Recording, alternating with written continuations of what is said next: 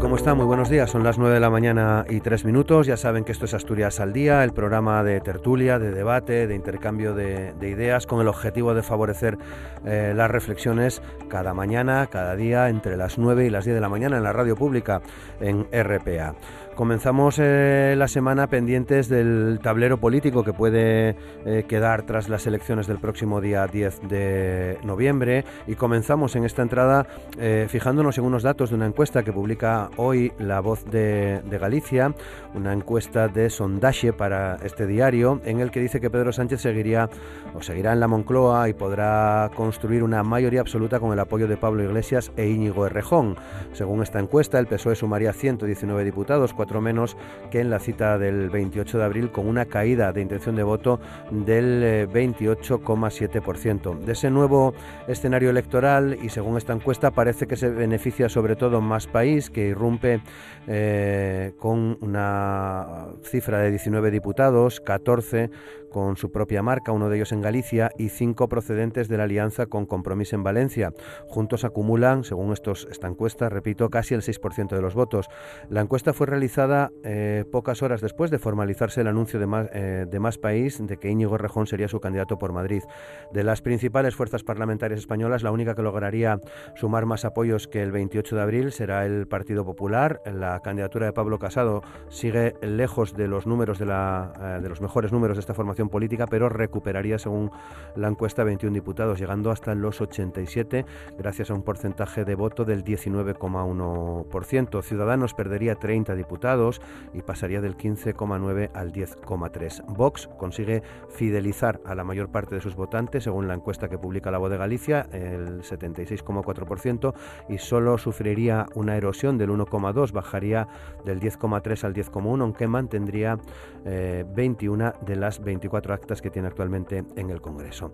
Por otra parte, hoy también queremos hablar, queremos poner el, foco en el programa en algunas cosas que tienen que ver eh, con, con, la industria. Durante su visita a finales de la pasada semana a la sesión sobre mercado interior e industria del Consejo de Competitividad de la Unión Europea, la ministra de Industria Reyes Maroto reclamó la puesta en marcha de un impuesto medioambiental en frontera que compense cuanto antes el coste adicional que supone para la industria europea, ya sea con el pago de derechos de emisión o por la inversión en mejora de las plantas, seguir eh, en esta idea que ya vienen repitiendo, se viene repitiendo desde hace bastantes meses la necesidad de poner en marcha ese arancel medioambiental en Asturias. Este arancel ha sido reclamado por los agentes sociales, por los empresarios, por el propio gobierno del Principado como una de las medidas que eh, más eh, apoyos está encontrando en la política, un impuesto que grava los productos importados de otros mercados en los que contaminar sale más barato que en Europa. Y hablando de industria, también hoy queremos poner el foco sobre Vesuvius, vamos a pedir eh, opinión sobre este expediente de extinción que ha presentado la multinacional para su planta de Langreo y la de Miranda de Ebro y también queremos eh, traer a la portada que miles de jóvenes se manifestaron el pasado viernes en ciudades de todo el país para exigir a la clase política contundencia ante la crisis climática en el eh, marco de la huelga global por el clima, una protesta de estudiantes y consumidores cuya convocatoria en España culminó toda una semana de movilizaciones a nivel mundial. Son los asuntos que tratamos hoy en Asturias al Día, un programa en el que participa Ángela Ballina, diputada autonómica de Izquierda Unida, Alejandro Canga, presidente de Cauce del Nalón, Ramón García Cañal, ex senador del Partido Popular, y José Luis Alperi, secretario general del SOMA FITAG UGT. Aquí comienza Asturias al Día con Roberto Pato. Pues saludamos ya a nuestros invitados. Ángela Ballina, ¿qué tal Ángela? ¿Cómo estás? Buenos días. Buenos días. Muchas gracias. Gracias. Ramón García Cañal, ¿qué tal Ramón? ¿Cómo estás? Buenos días. bien, buenos días. Muchas gracias. Encantado de estar aquí. Y José Luis Alperi, ¿qué tal Alperi? ¿Cómo estás? Buenos días. buenos Muchas, días. gracias. Muchas gracias. Alejandro Canga se va a incorporar dentro de unos minutos eh, al programa, así que comenzamos. eh, ah, ya está ahí, ya eh, eh, acaba de llegar, así que vamos a ganar un poco de tiempo para saludarle también al inicio del, del programa de hoy, de este Asturias al Día, en el que vamos a abordar los asuntos que antes mencionábamos. Ya está aquí con nosotros también Alejandro Canga, como digo, presidente de la Asociación Cultural Cauce del Nalón. Alejandro, ¿qué tal? ¿Cómo estás? Buenos días. Hola, buenos días. Muy bien, muchas gracias. ¿Qué Muchas gracias estáis? por aceptar nuestra invitación para analizar eh, bueno, pues la situación eh, política en un primer momento, la situación política que tenemos, ese nuevo tablero que parece eh, va a arrojar, veremos con qué porcentajes y con qué número de diputados eh, las elecciones convocadas el próximo eh, 10 de, noviembre. En cualquier caso, Alperi, viene ciertamente agitado ese panorama, ¿no? Sí, bueno, hay una parte de, de como dices, de, de agitación real, ¿no? Y yo creo que hay otra parte de agitación ya eh, también mediática. Es una situación que en estas circunstancias o con estas características no se había dado en, en España, en nuestra joven democracia, no se había dado hasta ahora, pero bueno, yo creo que, mm, que, que este multipartidismo que, que está, que está apareciendo y la encuesta, por ejemplo, a la que haces referencia, hay un, eh, bueno, pues una cantidad de, de formaciones políticas que tendrán presencia en la, en la nueva Cámara. Yo creo que, que ya también hay una cuestión que, que está quedando clara y es que, ese multipartidismo tiene que ser, tiene que ser y tiene que servir para avanzar, no, no puede eh, servir o no puede estar eh, bloqueando, bloqueando el país y yo creo que, que esta nueva, esta nueva eh, campaña electoral, esta nueva cita a elecciones, creo que como el resultado que deba, va a tener como, como último un gobierno que no le queda más eh, remedio a todas las formaciones que ponerse de acuerdo y poder empezar a, a trabajar por los ciudadanos y por bueno porque salgamos de esta falta de, de gobierno de todos estos meses. Luego os pregunto cómo se gestiona ese, ese multipartidismo, pero antes, primera valoración para Ramón García Cañal. Bueno, pues las encuestas desgraciadamente nos dicen que al margen de los cambios a unos benefician y tal, al final vamos a seguir teniendo, tras las elecciones, eh, si no se produce un vuelco espectacular respecto a esas previsiones, nos va a decir que vamos a seguir en la misma situación. Es decir, eh, va a haber un partido que tenga más votos que los demás, pero que va a tener los mismos problemas para llegar a un acuerdo y formar gobierno que los tuvo hace unos meses. Y eso es malo y yo ahí me parece que desgraciadamente vamos a, a- mantener una inestabilidad que yo creo que empieza a dar un poco, yo creo que ahora la gente se empieza a dar cuenta de que esta de la nueva política, esto el multipartidismo y tal, no es tan positivo ni mucho menos como eh, se esperaba. Bueno, sí, hay muchas más, pero sirve, eso sirve para que las fuerzas políticas lleguen acuerdos de estabilidad y de gobierno y que las cosas les vayan mejor a los ciudadanos o ha servido para paralizar, para complicar y además en momentos muy complicados, muy complejos, eh, muy complejos económicamente y, y políticamente en el aspecto de las autonomías y del problema de Cataluña, pues eso es, hemos llegado a un acuerdo. Esta nue- esto es nueva política ha mejorado la situación o los partidos, digamos, clásicos con nuestros defectos resolvíamos mucho mejor, mucho mejor los problemas. Yo, yo me hago ahí esa reflexión. Ángela. Bueno, yo eh, en el principio estoy de acuerdo con Ramón. Yo creo que el panorama después de las elecciones va a ser muy parecido. Eh, son unas elecciones que no tenían que haberse producido, que tenía que haberse llegado a acuerdos, haberse facilitado un gobierno a la fuerza que, ha ganado las elecciones, eh, claramente, ¿no?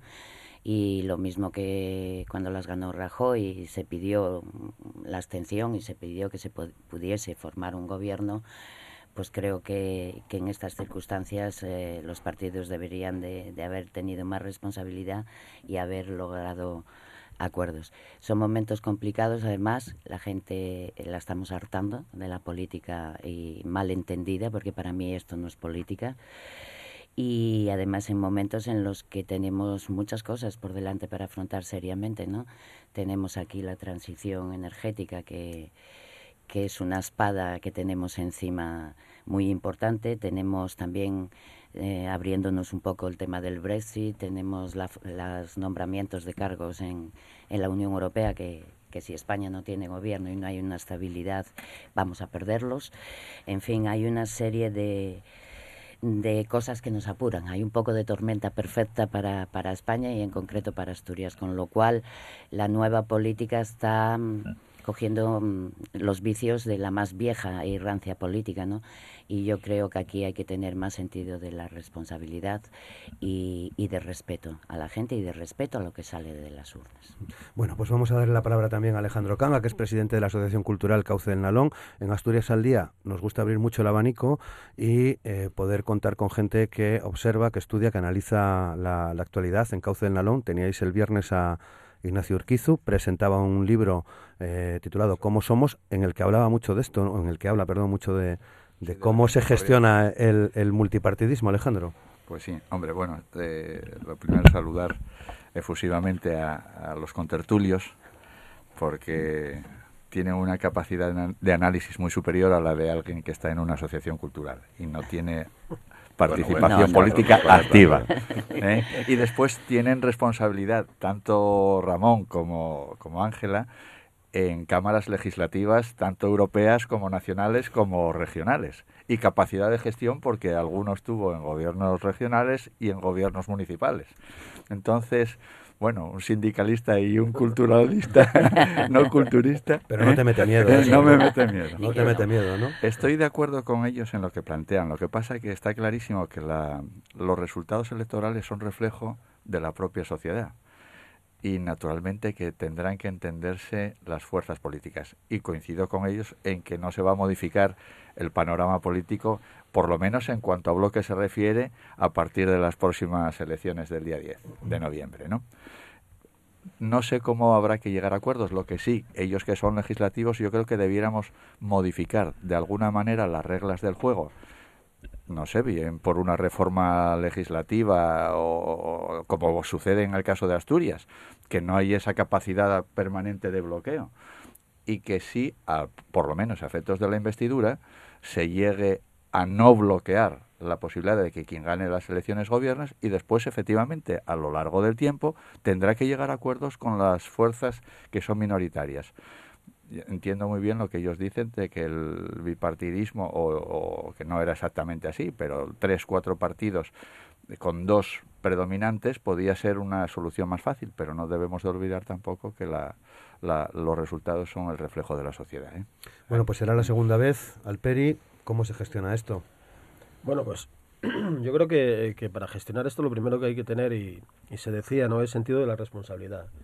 Mayor que el que se tuvo hasta ahora, evidentemente, porque con, el que ha habido hasta ahora, pues ya vemos dónde estamos. ¿no? Yo creo que, que un poco más de, responsabilidad eh, de quienes eh, conforman eh, la Cámara y quienes están al frente de las diferentes formaciones políticas sería una buena, un buen ingrediente para, para poder llegar a un, a un acuerdo de gobierno. ¿no?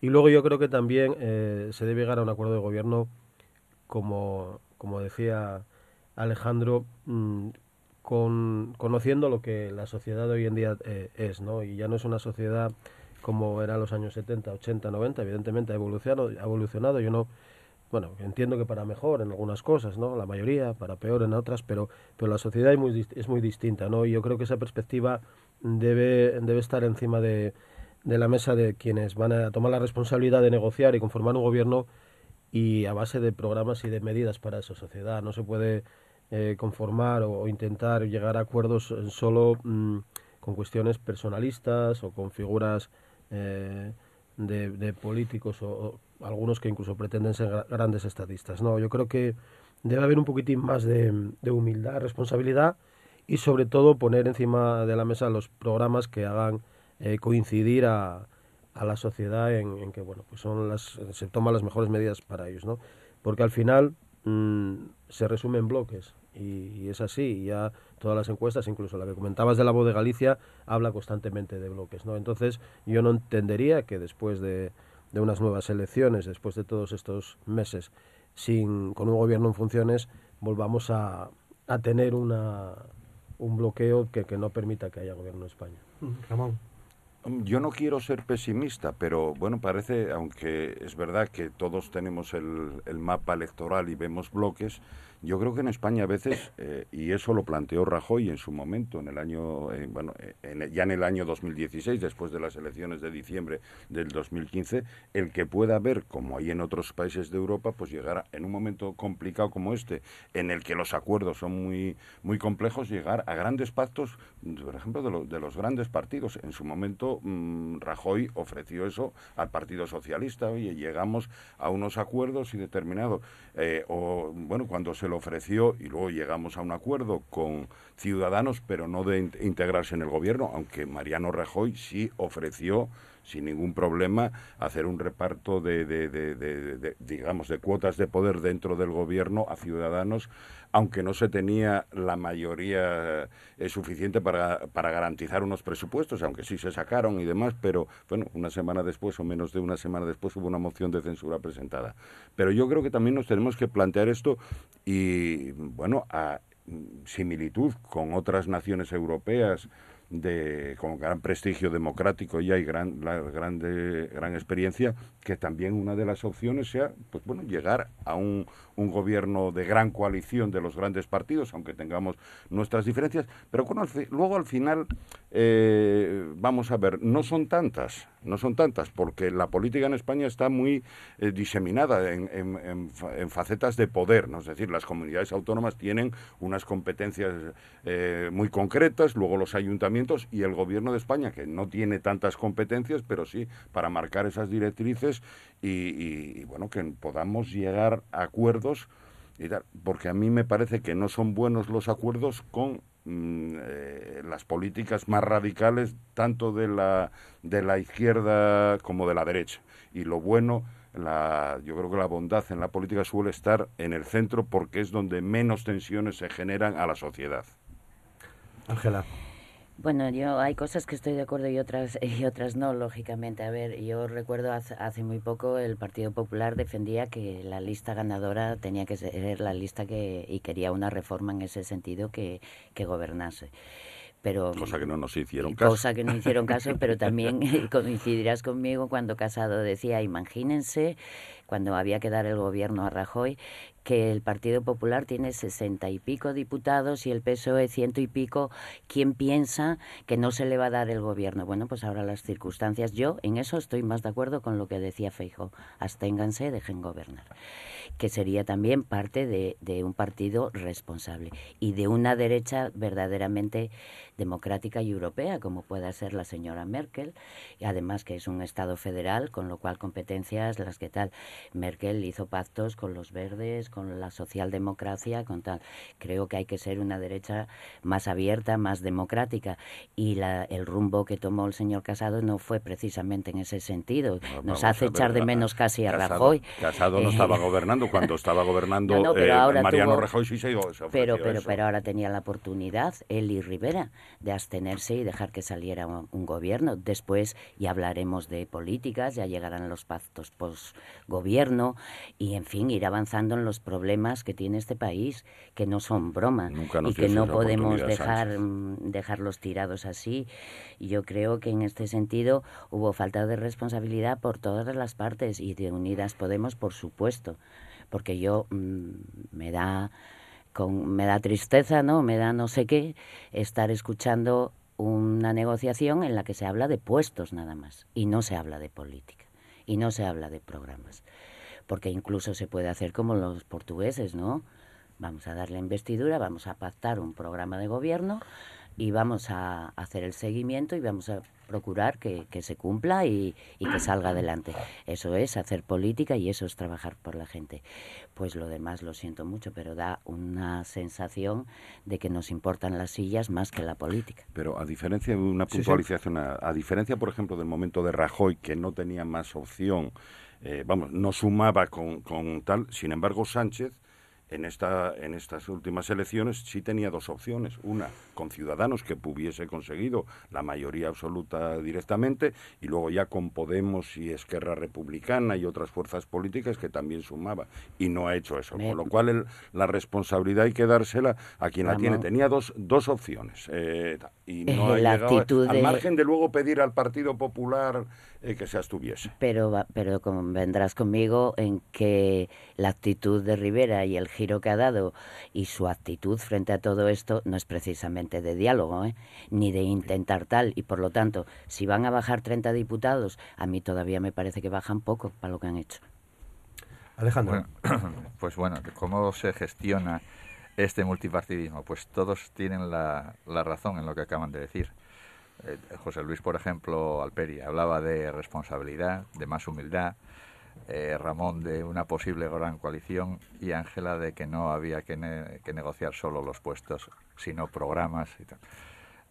No sé cómo hacer ese totum revolutum en que salga una solución, pero efectivamente tiene que hacerse con más responsabilidad, más humildad no solo negociar los puestos, sino programas, y posiblemente, si no es una gran coalición, sí a efectos de, de investidura por lo menos, pues tener o una abstención o un no bloqueo permanente. Y efectivamente lo que dice Ángela de Rivera, que se mantuvo en el no es no, como se había mantenido en su día, lo reconozco, Sánchez, eh, y que le costó el puesto porque siendo con, consciente o consecuente consigo mismo, acabó dimitiendo cuando la presión de los varones lo hizo dimitir. Lo que pasa es que las bases después lo respaldaron. ¿eh? Pero, pero efectivamente, yo creo que es una mezcla de todo, de más responsabilidad, más humildad, no negociar solo puestos, sino programas y posibles grandes coaliciones o coaliciones. Sí, yo, eh, hay un dicho que yo creo que encaja perfectamente en esto que, que estamos comentando, ¿no? Y, y yo bueno eh, hace tiempo ya que, que, no me que prefiero mirar adelante no más que buscar eh, culpables y eh, buscar soluciones no yo creo que hay un dicho como decía que encaja perfectamente y es que cuando arranque la furgoneta ya se irán colocando los melones no y aquí yo creo que no se ha dado la oportunidad de, de arrancar la furgoneta que era lo que la sociedad pedía o pedíamos no que bueno pues evidentemente que haya un gobierno y ese gobierno pues evidentemente como se decía aquí, con, con la lista más votada, que, que, había sido el Partido Socialista, pues bueno, una vez que tengamos ese gobierno, pues ya sería la hora luego de, de intentar buscar acuerdos, no buscar acuerdos, cada uno defendiendo su, su postura y el programa con el que se presentó a, las elecciones, porque al final yo eh, insisto bastante, porque bueno, pues toda esta multipartidismo, yo creo que algunos no, no tienen ni la portada del programa y eso, bueno, pues aunque aunque luego se incumpla en un porcentaje alto ¿no? esos programas, yo creo que es una hoja de presentación bastante, bastante clara. Por tanto, eh, eso yo creo que, que, deberíamos haber dado, o se debería haber dado la oportunidad. Yo estoy seguro que el día 11 de noviembre se va a dar la oportunidad a la lista más votada a poder, a poder gobernar y luego a partir de ahí, pues una tarea bastante ardua la que tiene el nuevo gobierno por delante. Bueno, confiemos que eso sea verdad, sea el resultado que sea, porque eh, bueno, el ambiente parece que da que el bloque que va a ganar es el, el que ganó en las últimas elecciones y las urnas ya sabéis que las carga el diablo. ¿Qué os parece lo de Rejón, Ángela? Pues que era previsible.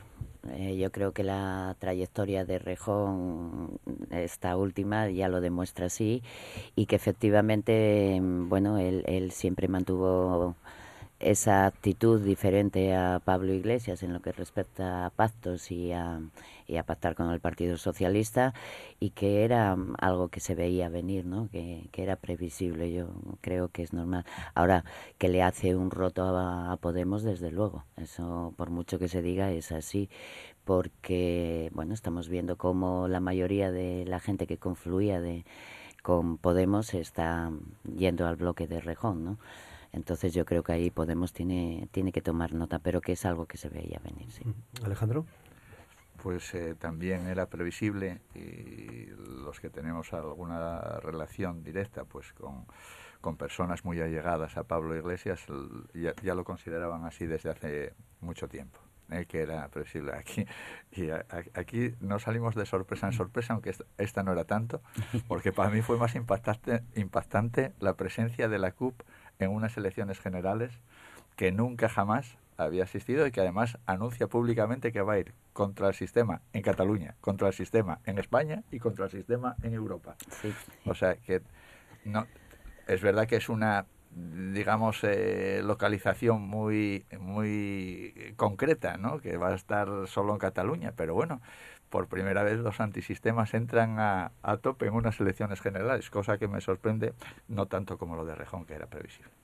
Sí, yo la, única sorpresa es que no hubiese ocurrido antes, ¿no? Viendo la, la, deriva de, mm, que, había tomado Pablo Iglesias en la gestión de, de Podemos, eh, era claro, ¿no? Todos los... Mm, pues no sé, eh, recuerdo así a, Carolina Vescanza, bueno, una cantidad de, compañeros de, Podemos, de Pablo Iglesias, que fueron, eh, los fue dejando en el camino, que lo extraño es que este movimiento no se hubiese producido antes. Ramón. Bueno, son eh, aquello, confluencia de diferentes opiniones y tal, al final lo que se ha llegado es a una disgregación de opiniones. Eh, que va un poco en la historia del, comunismo más rancio, del estalinismo, de las divisiones y demás. Y, bueno, eh, nos iban, iban a tocar el cielo y todas estas cosas y en, tan pocos años hemos visto que no conducen nada más que a la disgregación interna y externa, porque nos afecta a todos los demás. Yo creo que ha sido eh, bueno, eh, siempre se dice que los que los españoles cuando votan tienen, oye, dan la razón, pero yo creo que la gente debe de reflexionar mucho más a la hora de votar y, mm, y por lo menos mm, plantearse qué es lo que puede quiénes están ahí y qué puede pasar después. Por lo tanto, que reflexionen bien en esos votos porque esta nueva política no me parece a mí que sea la mejor. Y no voy a hacer ninguna alusión a otros partidos más próximos a mí que también eh, venían, venían a redescubrir la política y al final terminaron en, unas posiciones que nos están complicando a todos la vida, a todos los españoles. Yo no digo ya solo a la, a la política activa. No, pero mira, yo estoy completamente de acuerdo con, con lo que eh, Alejandro. Alejandro acaba de decir. Vamos a ver, eh, la derecha, eh, la izquierda es muy plural y como dices tú mucha confluencia y, muy distintas opiniones. pero es que la derecha qué? La derecha está más dividida que nunca. Antes erais un bloque y ahora son tres partidos o, o no sé cuántos y también con lo mismo repartiéndose el electorado. yo creo que es el reflejo de la sociedad, efectivamente. La sociedad es así ahora. Medio Ciudadanos procede del PSOE. Bueno, bueno, bueno, bueno, bueno, bueno. Sí, cualquiera que escucha a Rivera, todo menos PSOE. Pero, pero, todo menos PSOE, porque cada día está más cerca de Vox, yo creo, lo de, lo de Ciudadanos. Tenemos a Vox y en Asturias, a la derecha, oye ha tenido sus problemas y todavía sigue teniéndolos. Entonces, yo creo que es un momento que se está viviendo. Tal, tal cual. Fíjate el ejemplo que estamos dando en Asturias ni nosotros. Esto, ni ¿eh? lo otro. Y, y yo voy a, voy a seguir reclamando que la izquierda está donde está. Otras fuerzas podrán tener programas mm, de, bueno, más sociales, de tendencia socialdemócrata, de tal. Pero la izquierda está donde estuvo siempre y estas otras fuerzas son nuevas y mm, de vamos y por eso por eso ahora la izquierda de siempre a la que nunca ya nadie tenía miedo ahora volvéis a llamarnos la extrema izquierda. No por entonces si nosotros somos izquierda, extrema izquierda sois extrema derecha. No somos los mismos que éramos. Y además yo creo que Izquierda Unida siempre ha sido una fuerza seria que cuando alcanza un pacto lo alcanza, cuando da palabra de algo la da y cuando no está de acuerdo lo dice. Pero, no somos que es la vieja política de la colina ni, ni de extrema izquierda como nos llamáis ahora. Lo que somos es pues la izquierda sensata y, la izquierda seria. Otros van y vienen. Yo respondo por, por Izquierda Unida, no por otra cosa. Bueno, solamente eso, decir, solamente de eso, volver a, repetir que los resultados electorales son reflejo de lo que es la propia sociedad, que el problema es que hay posturas muy encontradas. Por ejemplo, el caso de Rivera que citamos todos, que parece ser que no le vale ni el PSOE, pero ni tampoco el PP, que no le vale absolutamente nada y que tiene razón Ángela que cada vez se acerca más a Vox. O sea, Rivera que en algunas comunidades sí que es proclive, proclive a pactos a nivel nacional, es eh, en contra de los dos, tanto de, Sánchez como de Casado. un poco más atenuado en el caso del PP, pero, pero va en contra. Y si efectivamente pierde muchos escaños, pues entonces mm, tiene que pensar por qué fue eso, porque le marcharon siete, ocho o nueve dirigentes, pero de los más altos, tanto de Europa como de, como de España, como de Cataluña, como de Madrid. O sea, es que y, en Asturias incluso había marchado Juan Vázquez, aunque era recién llegado, digamos, a ese a ese capítulo. ¿eh? Sí, solo, sí. solo un apunte en el en, en esto, ¿no? El, eh, resulta un poco mm, chocante ver el, el, panorama o la estrategia a nivel nacional y ver las distintas subestrategias a nivel autonómico, ¿no? Eso lo que lo que da a entender es que no tenemos claro eh, lo que queremos y no tenemos claro hacia dónde vamos. Entonces, solo con, con esa observación de que eh, a nivel de comunidades autónomas ha habido un abanico mm, de de pactos y de acuerdos de lo más variopinto y a nivel nacional lo único que ha habido es el bloqueo, el no por el no, incluso hasta una falta de respeto yo creo que a todos los españoles de no querer reunirse con, la ruta de consultas. O sea, es... Muy bien, veremos a ver qué ocurre. 9 y 33. Abrimos ahora un bloque ya eh, también que nos llevará hasta el final del, del programa de, de, varios asuntos que están relacionados entre sí. Lo primero que os quiero pedir es una, una reflexión sobre, sobre Vesuvius. Recuerdo que el próximo miércoles, día 2, está convocada una manifestación entre La Felguera y Sama. Los trabajadores siguen recabando apoyos que llegan eh, eh, desde todos los puntos, desde todos los ayuntamientos. En los mercados, ayer estaban en varios mercados recogiendo, recogiendo firmas para tratar de revertir esta, esta situación. Mientras tanto, la empresa se mantiene en sus 13 de cerrar esta planta, la de Langreo y la de Miranda de Ebro. Y, y al hilo de esto, mm, también quería pediros valoración y reflexiones sobre esa, esa propuesta de arancel medioambiental que la ministra de Industria, Reyes Maroto, planteaba también a finales de la pasada semana en su visita al Consejo de la Competitividad de la Unión Europea, sin olvidarnos de las manifestaciones de, de los jóvenes y no tan jóvenes de este pasado viernes, miles de personas en ciudades de toda España, eh, con esa emergencia por el clima. Alejandro, Vesuvius. bueno, yo sigo pensando lo mismo que comentamos en otra tertulia anterior sobre Vesuvius. Pienso que las causas organizativas no pueden ser motivo para un ERE de extinción. Y pienso que eso, bueno, posiblemente la reforma laboral eh, no debiera haber incidido en esa posición y mientras una empresa tenga un solo euro de beneficio, no puede admitir la legislación laboral española un ERE de extinción teniendo beneficios. Yo no digo que si son pérdidas, que si son pérdidas persistentes en el tiempo, etcétera, etcétera, que sí que pueda haber eres de extinción. Pero teniendo beneficios como tiene, la planta de aquí da beneficios, la de Miranda de Ebro lo mismo. Es que no, no nos entra en cabeza humana, es una deslocalización como otras que hubo, en su día la de Gillette en Andalucía, en su día la de la propia Asturvega, Coca-Cola aquí en Asturias, en Coyoto, que eran empresas que daban beneficios, no debiera permitirlo la, legislación laboral. Y hay que armonizar, volvemos a lo de siempre, la legislación laboral en Asturias, en España y en Europa. Y eso debiera ser así. Exacto. Sí. Eh, Alperi. Sí, evidentemente la situación de, de Vesuvius responde a, la, ansia de las multinacionales a ganar más dinero, pero ya no multinacionales, porque se está dando que quienes controlan estas grandes compañías son fondos de inversión, fondos de inversión como los que tienen las viviendas en Madrid o como las que tienen cualquier otra opción que, que vaya a generar beneficio. ¿no? Y ante eso, como no haya una legislación europea fuerte que proteja a nuestra industria, pues deslocalizaciones, pero ya no solo por temas medioambientales, sino por temas sociales, o sea, los salarios y el empleo estable y de calidad que genera la industria, una industria como Vesuvius, pues no va a tener las mismas condiciones esos trabajadores en Polonia o en Chequia, donde se pretende ir, o, hay otras deslocalizaciones eh, que se están empezando a, vislumbrar, como puede ser que la industria del automóvil y los complementos eh, están haciendo en Marruecos toda su implantación, ¿no? Por tanto, yo creo que es necesario un arancel medioambiental. El presidente de Asturias, Adrián Barbón, lo ha reclamado insistentemente. La ministra, como bien dices, el otro día en Europa lo ha reclamado. Yo creo que hay una coincidencia en ese, en ese arancel, en ese pago a los productos que no vengan con las mismas condiciones que, que tienen las que se, los que se fabrican en la Unión Europea, pero sobre todo también yo creo que debe haber un arancel laboral, ¿no? Y esto me refiero que las condiciones de trabajo eh, tienen que ser lo más similares posibles en todos los países de la Unión Europea y que no haya esas diferencias tan, tan abismales. Mm, Ramón.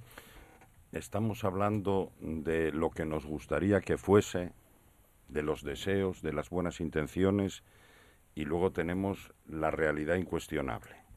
Evidentemente, mm, parece que no es lógico o no, no debería de ser lógico que una empresa que no pierde dinero, sino que gana dinero. Tuvimos una crisis similar en la misma empresa en el año, en 2008, 2009, eh, que también se crea, y que se demostró que no era esa situación y se consiguió el mantenimiento. Yo ahora mismo lo veo también muy complicado. Mm, bueno, no sé si se podrá convencer a los inversores y tal, pero esto es eh, la realidad es que es muy dura. Y cuando ya hablamos ya de otro tipo de empresas que tenemos en Asturias y que nos está empezando a pasar pues bueno, con una descarbonización. Yo, eh, eh, yo creo que es la batalla de Asturias, ¿eh? la descarbonización express, la transición energética de, España, yo creo que va por muy mal camino, por muy mal camino. Y, por ejemplo, yo un dato que doy, a mí me decían el año pasado cuando el precio, nos, nos hemos puesto los europeos muy, muy salivones, ¿no? el impuesto a las emisiones de CO2 y luego lo voy a comparar porque yo no soy eh, no estoy en contra de que se reduzcan las emisiones y que vayamos ahí pero nos hemos puesto el año pasado me decían que con los precios eh, que se esperaban de unos 20 euros por eh, tonelada de emisión de CO2 de las empresas a Arcelor le costaría unos 70 millones de euros en su cuenta de resultados 70 millones de euros es una cantidad disparatada. Decimos, no, ahora nos viene el acero de Turquía o de cualquier país eh, del mundo donde no tienen el, el impuesto al CO2, nos viene más barato y nos compiten. Y ahora no, vamos a ponerles un arancel. Yo por eso digo que no estando en contra de eh, la reducción del CO2, tenemos que ponernos en una situación. Yo estuve precisamente eh, en este fin de semana en un curso en Madrid sobre transición energética y movilidad, en la que estaban expertos. El País Vasco tenía un dato, uno de los que todo el CO2 que emite en todo el año son 18 horas de emisiones de China. España tenemos menos del 1% de emisiones de CO2 y gases de efecto invernadero del mundo.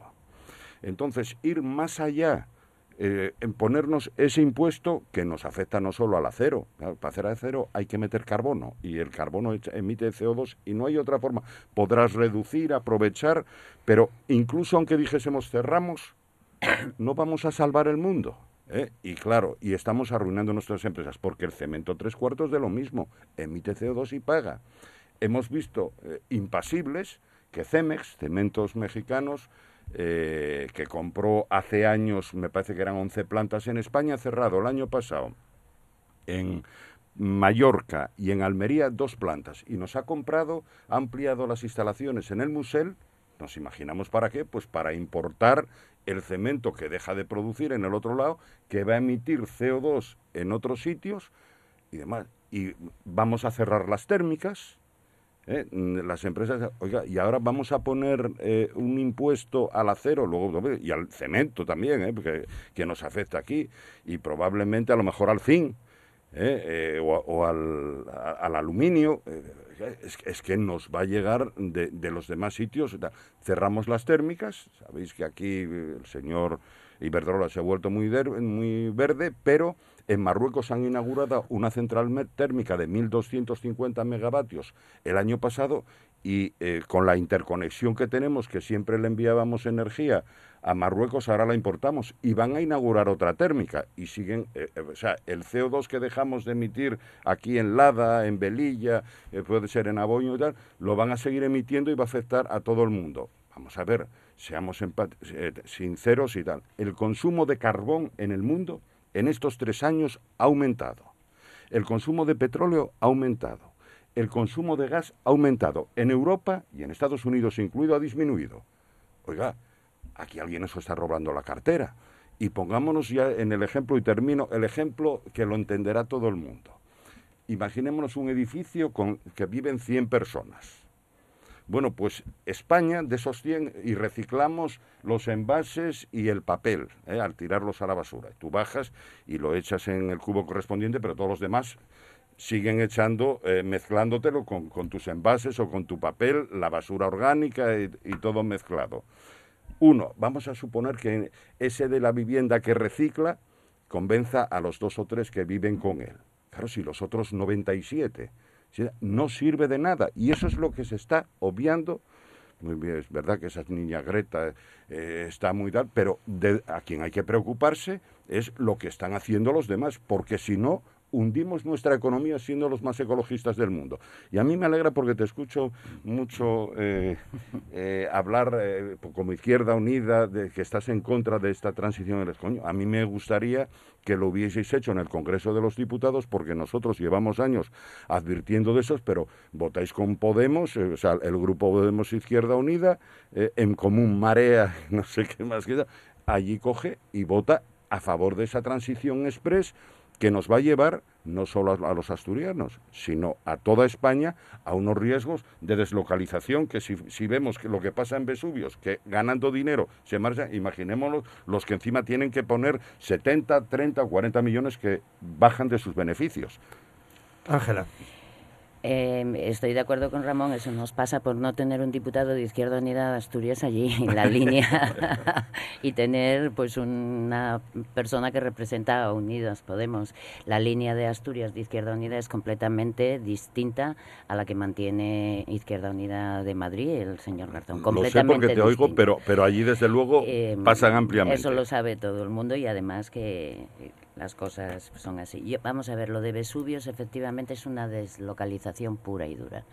Es decir, las, eh, estamos en un momento en el que el capitalismo es tan salvaje que, que la responsabilidad social que tienen las empresas y que deberían de tener con la sociedad eh, la han olvidado, solo cuentan números, pero no se conforman con ganar 300, sino que tienen que ganar 1.300. Y a la sociedad no le devuelven nada, al contrario, se levantan y la dejan tirada porque la responsabilidad social no existe para ellos, nada más que, que números. Y desde luego esto viene por la legislación que tenemos, el que puedan hacerlo. La, desde luego la reforma laboral fue nefasta para esto, pero hay que decir que no solamente es el Estado español, sino también Europa quien tiene que legislar y quien tiene que empezar a proteger nuestra industria, porque no lo está haciendo. Porque ahora mismo necesitamos una armonización fiscal y necesitaríamos una armonización laboral. ¿A dónde se va Vesuvius? A Polonia. ¿No? Cuando vende, por ejemplo, factura más de 5 millones y pico de euros en productos a, a Arcelor, porque quiere esos por la calidad excelente que tienen. Muy bien, los va a traer desde Polonia aquí, va a pagar, el transporte es caro y sin embargo pues por lo que se ve va a tener más beneficios allí. Entonces lo que no se puede permitir es dentro de la Unión una desarmonización de salarios, de condiciones laborales, de derechos laborales, eh, fiscales, etcétera, que la misma Unión Europea está haciendo la competencia entre sus propias regiones. Y sin embargo, abre las puertas, por ejemplo, al acero de China, que aparte de contaminar, como dice Ramón, lo que quiera y más, o, o Arabia o cualquier otro, pues aparte la calidad es muy inferior a la que de, nuestro acero, no tiene nada que ver. Entonces, claro, mientras no se hagan los deberes en Europa, y en Europa lo siento mucho, pero quien legisló hasta ahora en todos estos temas fueron liberales, socialdemocracia y Partido Popular Europeo. Entonces, es el momento de que se reflexione y que se vea lo que se está haciendo y las causas, que, las consecuencias que traen todo esto. Y yo estoy de acuerdo con Ramón, y siempre lo digo, ¿qué más me, a ver qué diferencia hay para el medio ambiente en que se cierre una térmica aquí y se abra en Marruecos, ¿no? Que no hay control ninguno. ¿A dónde se iba Alcoa? A Arabia.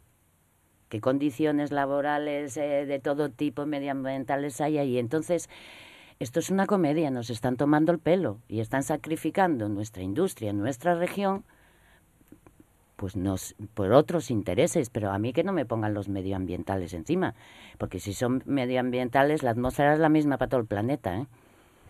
la misma. Convence a los tuyos en Madrid que tenéis muy poco en, peso allí. en ello estamos, Ramón, en ello Bueno, y al partido y al Partido Socialista, que es el responsable con la ministra al frente Rivera, que es la que ha llevado esto, que fue una de las responsables de las eh, del problema que tenemos en España de las renovables fotovoltaicas y demás a unos Bueno, precios, bueno, si a hablamos unos del im- precios, a unos precios Sí, El impuesto al sol del PP Podemos hablar y otras cosas parecían y otras cosas que hizo el PP, Ramón. a las grandes eh, no estáis para hablar, no estáis para a hablar. Alejandro. Bueno, centrándome primero en lo de Vesuvius y luego en los temas medioambientales. En lo de Vesuvius no es posible firmar un acuerdo en el mes de mayo y cuatro meses más tarde plantear un ERE de extinción teniendo beneficios. Después, aparte de manifestaciones, marchas que serán muy necesarias y los que tienen responsabilidades sindicales y, y activismo en ese sentido saben que muchas veces esa presión es necesaria para recabar apoyos institucionales y políticos, es más importante todavía ir con argumentos. Argumentos y, esas, por supuesto, mantener ese nivel de presión y los argumentos necesarios. Y después una reflexión sobre la política que nosotros hacemos desde los propios sindicatos y de los trabajadores, estamos presentes en los consejos de administración.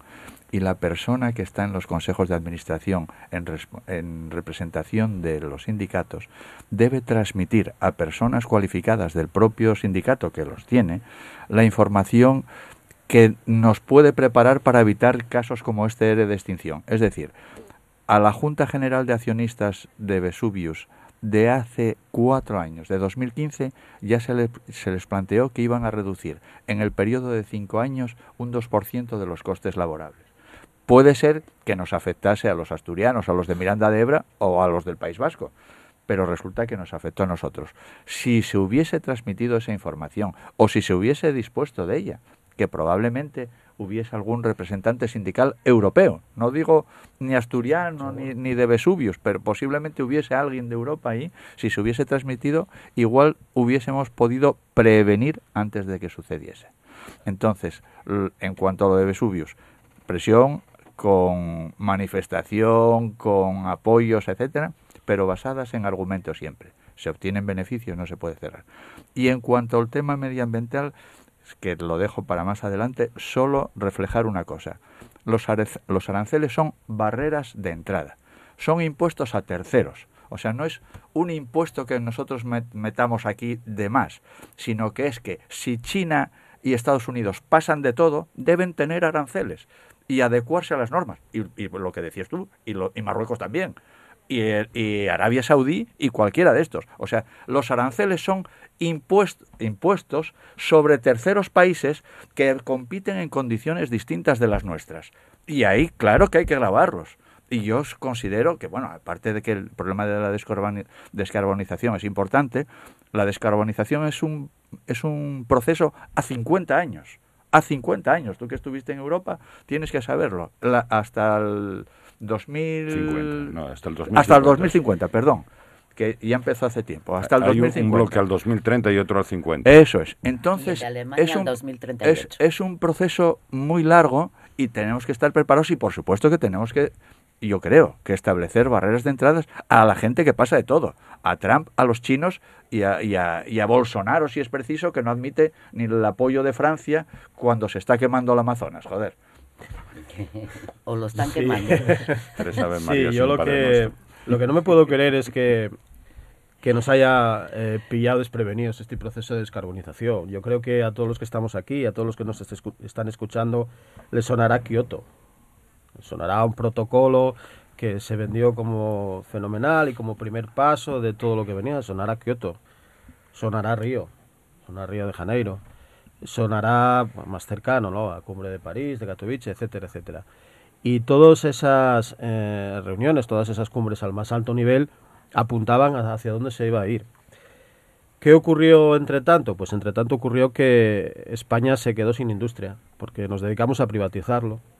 Y el señor Aznar privatizó todo lo habido y, que, eh, todo lo habido y por haber. Y el PSOE también, ¿eh? Sí, sí, voy ahora. Claro, Ramón, ah, ah, voy bueno, ahora, no, es- Voy ahora, voy ahora también. No, es que tal No, parece no, que no, solo no, privatizamos voy ahora, nosotros. bien por el apunte, pero iba ahora, iba ahora. Y evidentemente un momento en el que el Partido Socialista también, ¿no? De hecho, yo creo que empieza el Partido Socialista y, y Aznar que ve ahí un, gran un filón para repetir legislatura, pues lo hace de una manera salvaje, ¿no? ¿Y con qué nos encontramos? Pues nos encontramos con que ninguna de las industrias que, que España tenía como punteras, pues las mantiene. Nos encontramos que ninguna eh, industria energética, ninguna empresa energética de las que consideramos estratégicas eh, mantiene un control, ya no digo un 100%, pero un control razonable el Estado y nos encontramos con que, eh, pues por ejemplo, los derechos de emisión de CO2 que se crearon con un, bueno, con un espíritu precisamente en la línea esa de, los protocolos de, las cumbres contra el clima, pues eh, se ven como un negocio y las manejan fondos de inversión. ¿no? Por tanto, con esa situación ahora vemos como eh, la industria eh, puntera en España es dominada o, controlada por fondos de inversión o capital inglés, como es el caso de Vesuvius. Vemos como las empresas energéticas que operan en España, la, la más importante, yo considero que la responsable del apagón de Tenerife por no tener un, un gasto en mantenimiento acorde a lo que a lo que tendría que ser porque bueno pues averías hay en todos los sitios pero si no tienes el suficiente mantenimiento se produce en, más ocasiones y más graves pues es capital italiano como incluso una empresa energética que tenemos aquí en Asturias pues está dominada por China y por Portugal y eso es realmente el escenario. Podemos eh, ponernos eh, como queramos podemos desviar o centrar la atención en lo más reciente, pero también es en lo que menos podemos influir. ¿no? Esto es una situación que viene desde mucho tiempo atrás, incluso nosotros eh, como organización venimos insistiendo que había que tener un pacto de Estado por la energía, que no hemos conseguido llevar con ningún gobierno, Ramón, antes de que me con ningún gobierno, ¿eh? no hemos conseguido plasmar un pacto de Estado por la energía que marcase las reglas del juego, que marcase el escenario al que las empresas se pudieran pudieran enfrentar con, con cierta normalidad. Y luego hay otro punto también que, que quiero, daría para, para, otra hora, para otros quedan siete minutos. Sí, que, pues estoy, que, que, es, digamos, el papel de la banca española, ¿no? Y digo el papel de la banca porque hemos rescatado a los bancos en un momento de, de problema, hemos dado dinero en un momento de problema y luego pues no hemos recuperado nada de eso, o sea, el rescate nos ha salido, eh, lo hemos pagado en su totalidad, pero eh, Mm, la banca sí que tenía que haber tenido una responsabilidad social mayor. Y no solo con los eh, eh, digamos no solo con los ciudadanos no solo con, la sociedad sino con la industria no hay o yo no conozco ninguna ningún aporte de, los bancos a bueno pues a empresas en crisis o a empresas que podían haber solucionado una, innovación de una manera más más armonizada con ayuda económica y luego yo siempre recuerdo una de las primeras movilizaciones que, que, vi y que me resultó muy chocante, que fue la deslocalización de Chupachus en Asturias, que teníamos Chupachus, que recibió fondos mineros y que se fue para Cataluña con, con toda la maleta, ¿no? Entonces, bueno, yo creo que eh, quizá nos hemos despreocupado, entre comillas, un poco de que parecía que esto no iba a llegar y, bueno, pues ha llegado y yo creo que también, y ahí con esto termino, alguna cosa mejor podemos hacer. Bueno, nos quedan cinco minutos, muy breve ya ah, para pero todos. tengo que discrepar algunas cosas contigo, evidentemente. Vamos a ver, el rescate en España no fue a la banca privada, fue a la banca pública, las cajas de ahorro que dependían de las entidades públicas. Hubo bancos privados ah, también. no, no, pero eso no costó nada. Lo que costó dinero, lo que costó unos 45 mil millones al final, 45 mil, 50 mil millones, fueron las cajas de ahorro. Eso es lo segundo. Primero. Luego, hombre, eh, criticamos a las multinacionales. Queda muy bien. Eso, eso la izquierda lleváis las multinacionales desde hace... Tener en cuenta que España, que hace pues 20, 20 años solo tenía, digamos, una multinacional que era telefónica, tenemos un montón de multinacionales, tenemos un montón de gente de España trabajando en, en países, bancos, eh, eléctricas, eh, petroleras y tal. Tenemos, es decir, que las multinacionales que dicen, no, no, no, es que nosotros tenemos muchas multinacionales por el mundo y además que van muy bien y, con prestigio, lo cual es bueno. Después la empresa pública, bueno, hombre, la empresa pública, cuando hablamos de las empresas públicas, tenían problemas de pérdidas y demás. Y yo lo que, eh, por último, para terminar, que veo que me está... Sí, yo no dije empresa pública, dije que habíamos perdido el control, no el 100%, que yo lo que considero empresa pública es tener el 100% de tal, pero yo no creo que a nadie de los que estamos en esta mesa nos disgustaría ser eh, el gobierno italiano y tener Endesa. Yo creo que no nos gustaría. Sí, pero en su momento necesitábamos eso dinero. Y termino con un problema de, de, la transición energética.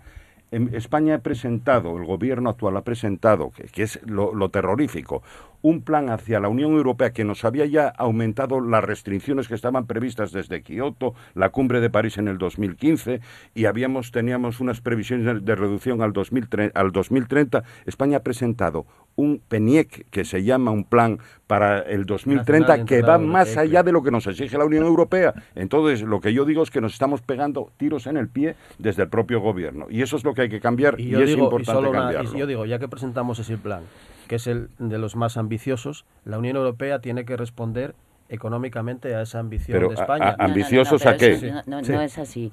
Vamos a ver, España ha ido más allá de lo que le pedía la Unión Europea y eso está en un informe de la propia Unión Europea. Pero también dijo que van a aprovechar otros países. Sin poner los deberes encima de la mesa. Es decir, sin poner las alternativas y los proyectos para esa transición. Y te digo porque es un tema que yo he trabajado allí, que me reunía con Cañete cada 15 días y su equipo para ver los deberes. Tío majo, ¿verdad? Sí, sí, personalmente sí. Pero yo distingo política y personal. y, efectivamente no ha hecho los deberes. Asturias, ah, en julio terminamos allí y no había mandado los proyectos. Había mandado ideas pero no había mandado los proyectos. ¿De, qué periodo estamos Para la transición, de, julio de este año. Sí, pero ¿de proyectos de qué periodo?